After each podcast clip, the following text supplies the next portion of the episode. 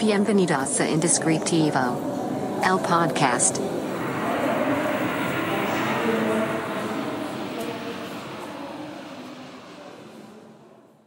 Hola, hola. Bienvenido a este nuevo episodio del podcast Indescriptivo. Si no me conoces, mi nombre es Carlos Cornejo y te invito a que te quedes a escuchar este episodio. Eh, es un tema muy controversial, muy cuestionado, ¿no? Y hoy vamos a hablar sobre los copiones. Vamos a hablar sobre la gente que copia. ¿Qué hacer con ellos? Cómo, o más bien si deberíamos de evitarlos. Y cómo sobrellevar o sobrevivir a estas personas. Así que quédate aquí, escucha o ve este podcast y espero que lo disfrutes y sobre todo que te ayude a saber qué hacer en estas situaciones. Antes de empezar, como siempre, les quiero eh, mostrar al único patrocinador de este podcast, que es Café Relato. Eh, síganlo en Instagram como Café Relato. Es nuestro único patrocinador hasta el momento. Pero bueno, vamos a comenzar. Eh, este episodio es bastante... O sea, va a tener mucho material. Pero quiero, quiero empezar esta plática. Eh, uno, esperando que te encuentres muy bien. Y decirte que eh, quiero que me escuches y que al final de que escuches este podcast, quiero escucharte a ti. Quiero que me digas qué opinas de este tema. Lo puedes eh, expresar en... Si, lo estás viendo, si estás viendo este podcast en YouTube, lo puedes expresar en los comentarios de YouTube. Eh, me puedes mandar un mensaje a mi Instagram. Estoy como Carlos R. Cornejo. O al Instagram del estudio, Secret Name. Lo puedes encontrar eh, como Secret Name MX. Y quiero que empecemos una plática alrededor de este tema porque se me hace muy, muy interesante. Pero bueno, los copiones. Estas personas que se dedican, o por lo menos en algún momento, pues copian la información, eh, el resultado, el proyecto de alguien más. Más específicamente, nuestro. ¿no? Y te quiero empezar hablando de, de pues, de mi, de mi anécdota, ¿no? de, de, lo que yo he pasado con este tema. Eh, recuerdo la primera vez que me di cuenta, o que por lo menos sospeché que alguien había copiado algún trabajo que yo había hecho, de manera profesional, no en la escuela ni nada, de manera profesional. Y recuerdo que pues obviamente me sentí mal, me sentí enojado, molesto, y fue una manera como de, de, verlo como algo que me ofendió, o sea, inclusive que me ofendió, o sea, que, que, era como cómo se atrevían a copiar todo lo que había hecho, mi esfuerzo, eh, todo lo que le había puesto, todo, ¿no? Todo, y alguien más llega simplemente y lo, pues lo copia y ya. Y así fueron las primeras, la primera vez y las primeras veces que, que empezó. Que empezó, o sea, que me empecé a dar cuenta que me estaban copiando. Pero eh, tengo una filosofía, una forma de hacer las cosas que dice, cuestionate todo, cuestionate todo, eh, analiza todo y llega al fondo de todo, lo que pasa, ¿no? Entonces, pensando en esto, pues justamente después de varias veces y después de, de sentirme molesto y mal de esto, dije, bueno, ok, pues voy a cuestionarme. ¿Qué es lo que me molesta de que me copien? Eh, y empecé a, a, pensar, bueno, lo que me molesta es que pues yo le invierto mucho tiempo, mucho esfuerzo, mucho cariño, eh, talento, todo, todo, todo, durante horas, durante años, para tener el resultado que se ve al final, ¿no? Y alguien viene y sin ponerle todo ese esfuerzo y todas esas cosas, pues simplemente toma el resultado final y lo adapta, modifica eh, un poco y lo muestra como suyo. Entonces eso me molesta, ¿no? Porque pues no está con todo mi esfuerzo. Pero digo, ok, ¿y, cuál es el problema? ¿No? Al final, siempre he dicho que yo disfruto mucho lo que hago. Sobre todo porque disfruto el proceso de lo que hago. Si disfruto el proceso de lo que hago, eh, entonces pues puedo empezar a pensar en cómo pues todas esas horas que invertí haciéndolo pues sí es un esfuerzo, sí conlleva muchas cosas, muchos problemas, pero también lo disfruto mucho, es, real, o sea, realmente pasa. Y que alguien lo copie, que alguien copie el resultado final, pues no me quita ni me da más a ese proceso. Porque si lo que disfruto es el proceso y no el resultado, pues que alguien lo copie, pues no tiene nada que ver conmigo, inclusive. Y creo que ahí estuvo una de las claves para empezar a darme cuenta de lo que realmente significa que alguien te copie. El que no tiene que ver contigo. Y por lo tanto no tendría ni que ofenderte, ni que ni te tendrías por qué molestar, ni te tendrías por qué atacar o generar resentimiento a la persona que te copia. Eh, obviamente, esto es más fácil de decir, o sea, es más fácil decirlo que hacerlo. No es más fácil decir, siéntete orgulloso porque te copian, porque pues eso significa que estás haciendo las cosas bien, etcétera, etcétera pues sí, suena muy bonito y se dice muy fácil, pero hacerlo y sentirlo y pensarlo en el momento en el cual te das cuenta que alguien te copió no está tan fácil. Sin embargo, eh, creo que poco a poco lo he podido conseguir. Y quiero compartirte esto justamente, eh, los, los pensamientos que me llevaron a, entenderlo de esta manera para, pues, si te puedo ayudar o guiar para que, o se te hace sentido esto que estoy diciendo, pues probablemente vas a lograr llegar a lo mismo. O tal vez a algo mejor. Y justo por eso quiero escuchar tus comentarios al final. Eh, todos hemos copiado en algún punto, seguramente. En primera instancia hay que entender eso. Hemos copiado en algo, en alguna cosa, por más mínima que parezca. Y es ahí una de las cosas importantes, porque al final no hay un copión pequeño y un copión grande. No, eres un copión y ya. Sea por algo mínimo o sea todo un proyecto. No importa. Copias. Todos hemos sido copiones en algún punto. Y no está mal. Simplemente no lo no hay que negarlo. Porque si lo negamos, entonces es cuando empiezan los conflictos. Empiezas a decir, no, es que él copió yo también he copiado en alguna cosa, pero no fue tanto porque no generé dinero, o porque no era importante, o porque fue a los seis años, o porque fue... Pero no, o sea, copié. Fin, ¿no? No es diferente.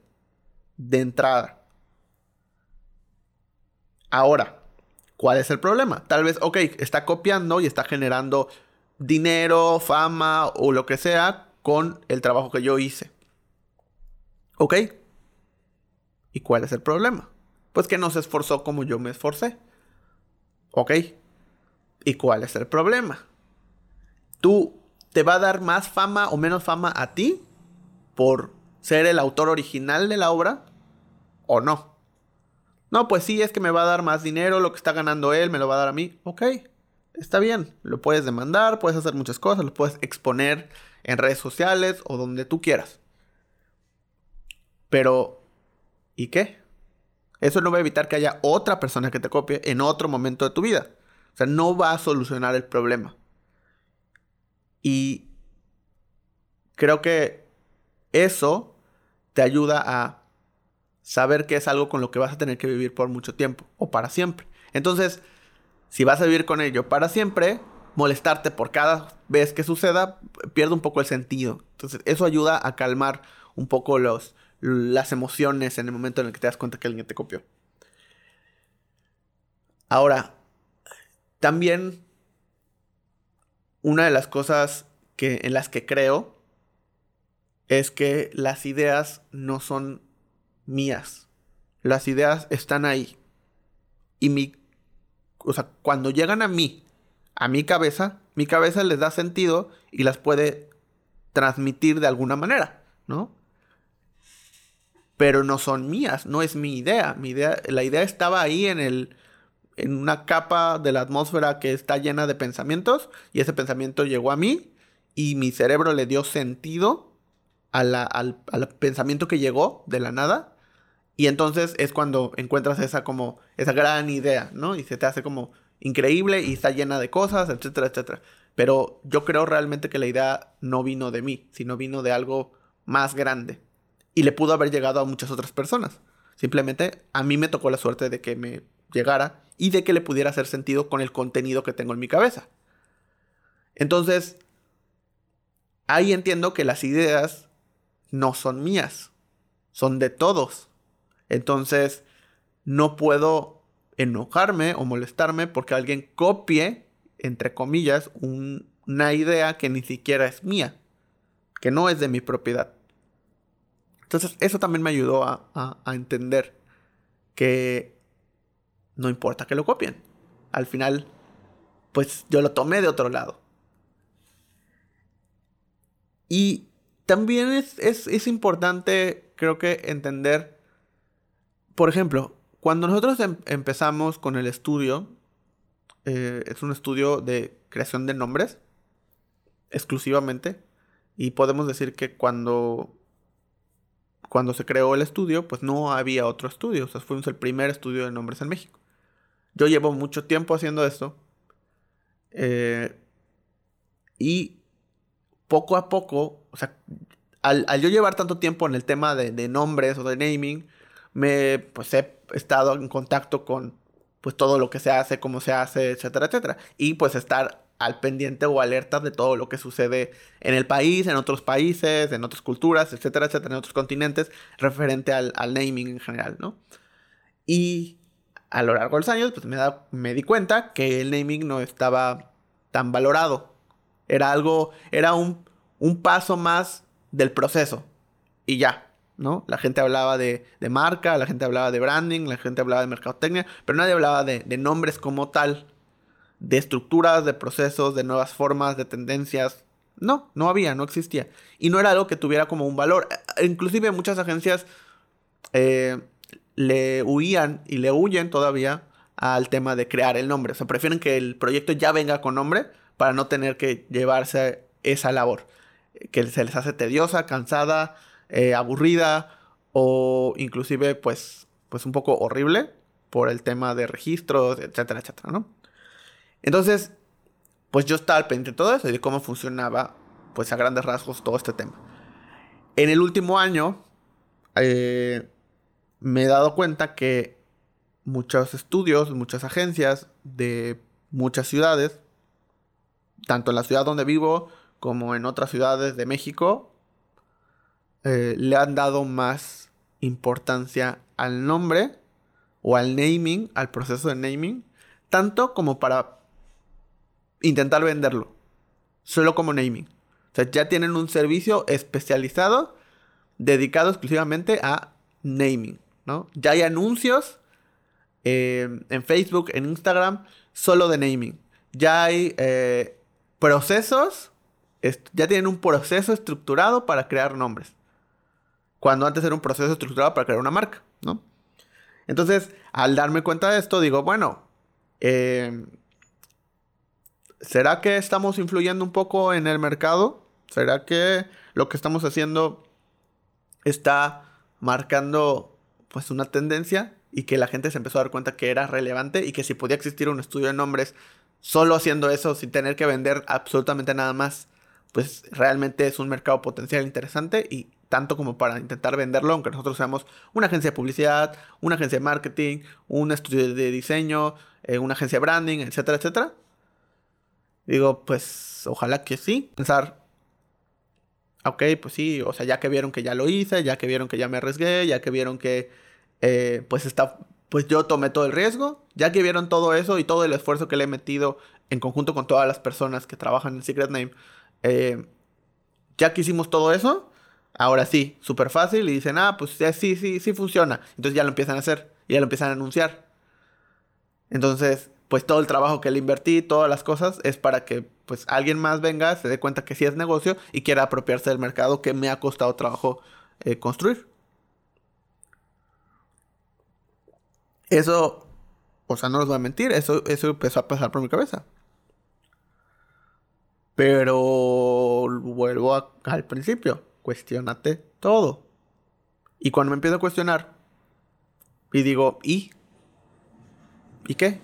Si, es así, vamos a suponer que es así por un momento. Vamos a suponer que no es solamente mi ego tratando de decirme tú eres el mejor, sino realmente sí es así.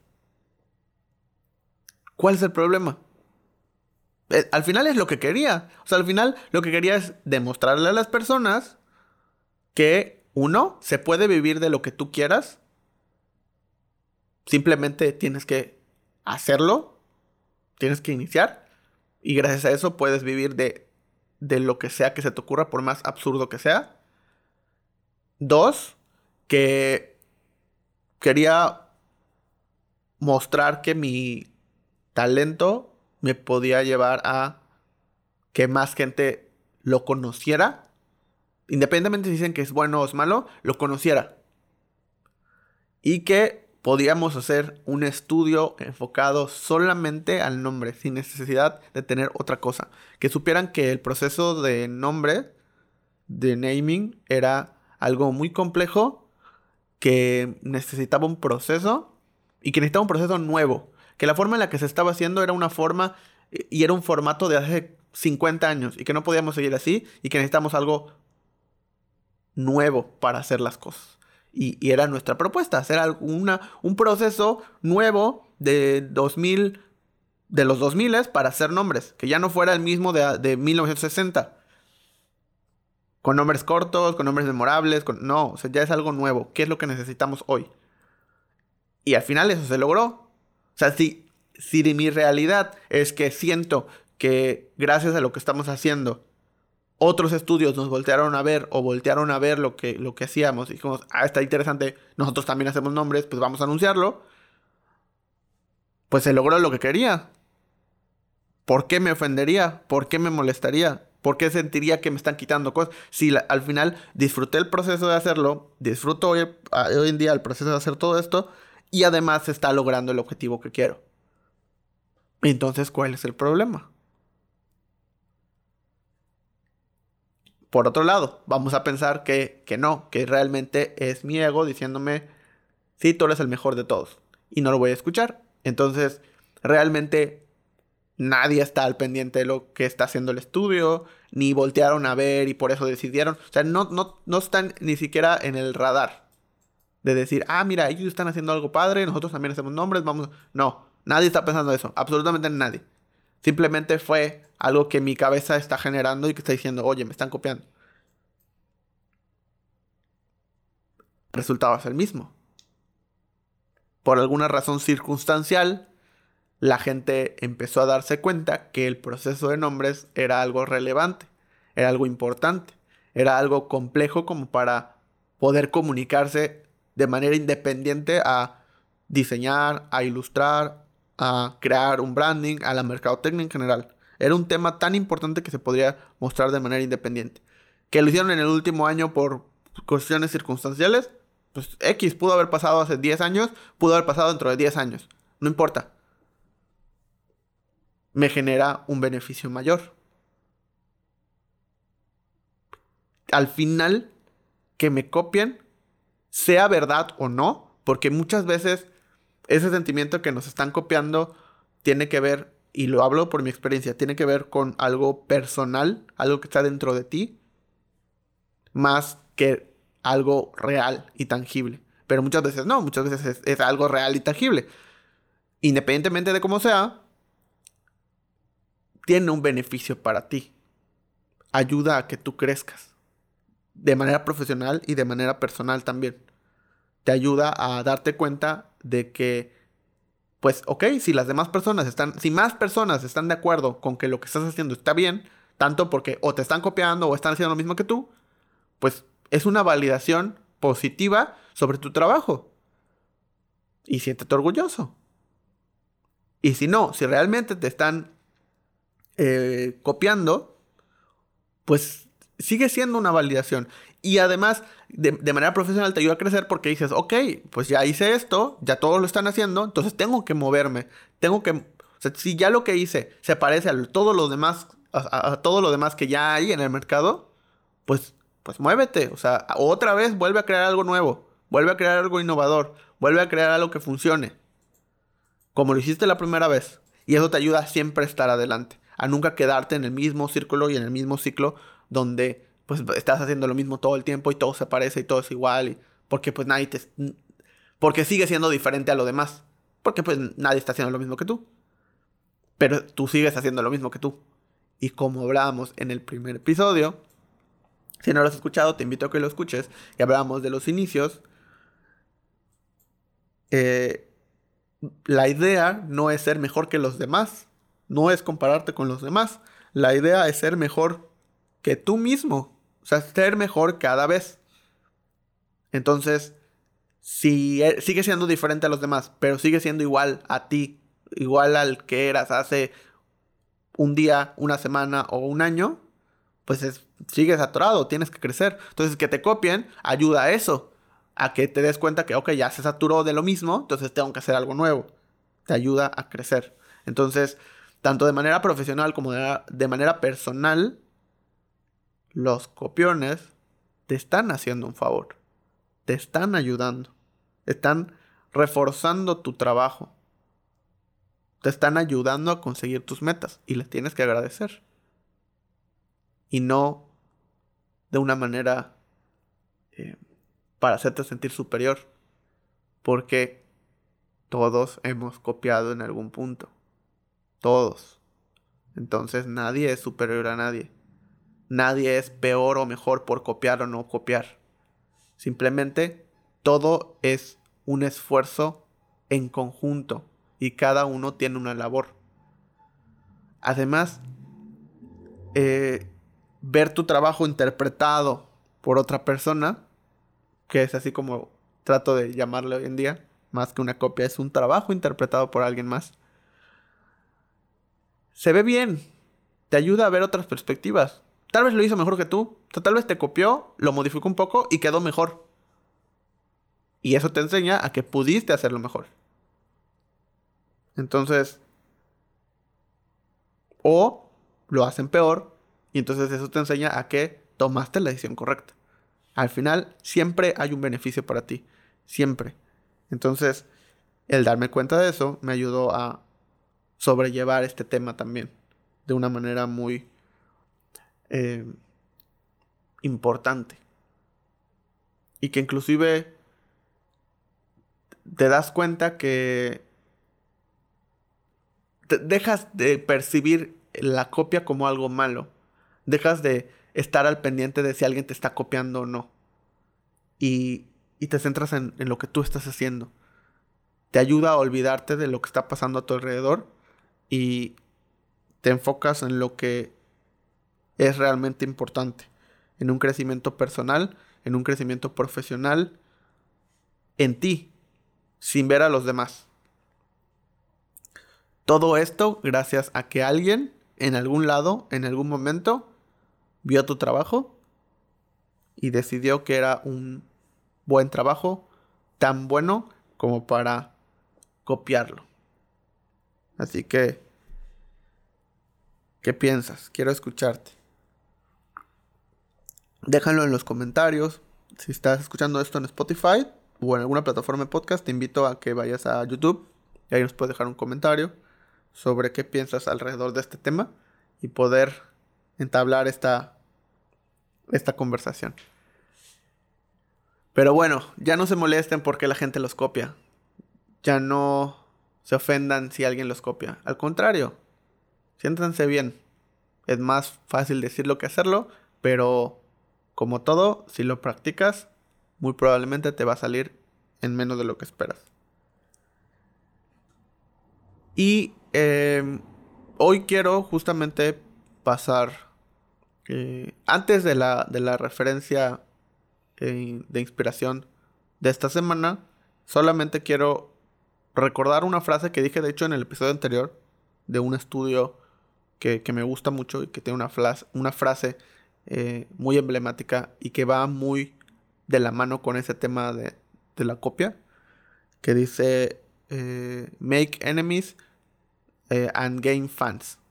Básicamente es, si haces enemigos o necesitas hacer enemigos para ganar fans.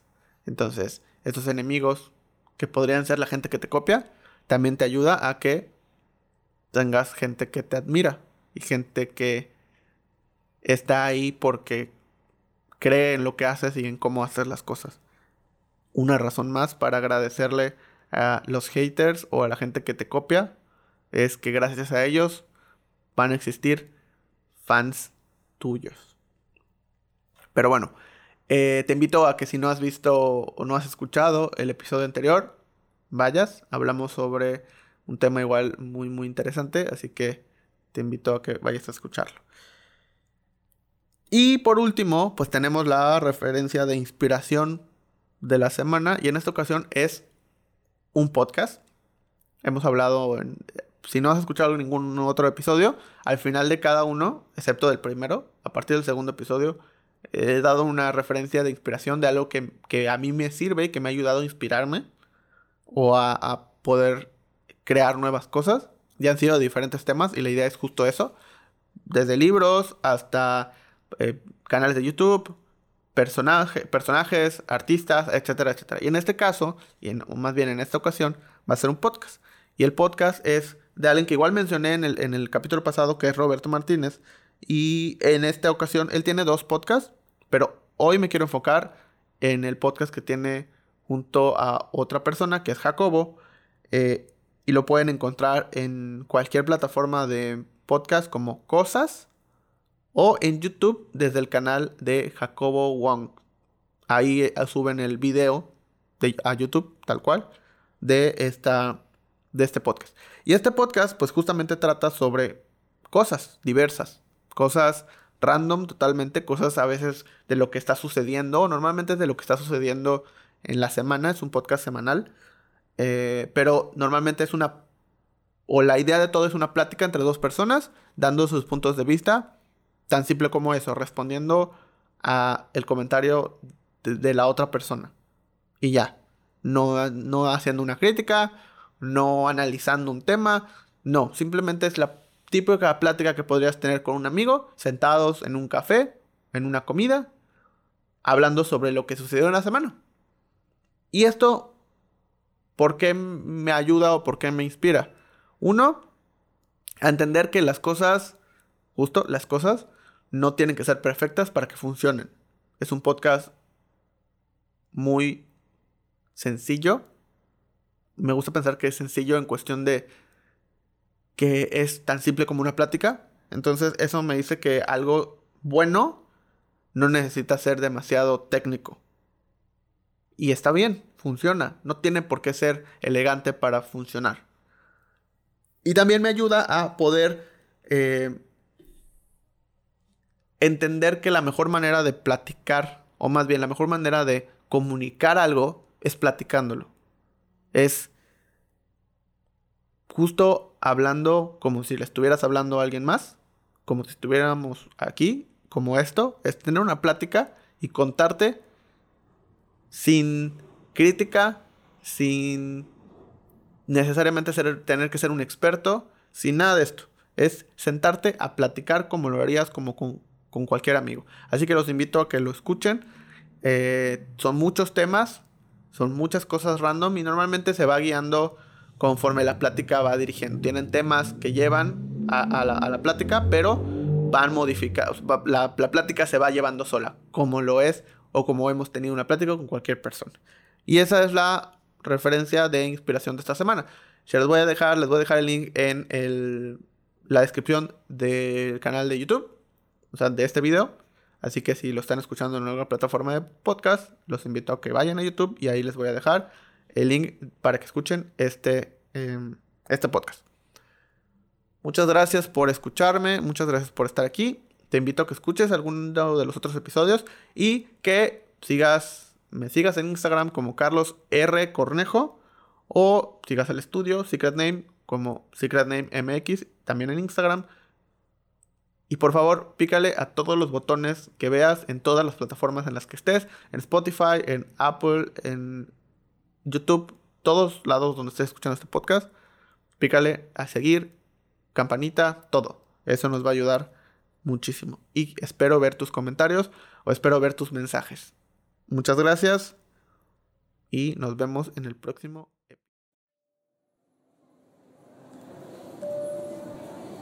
Esto fue Indescriptivo. El podcast.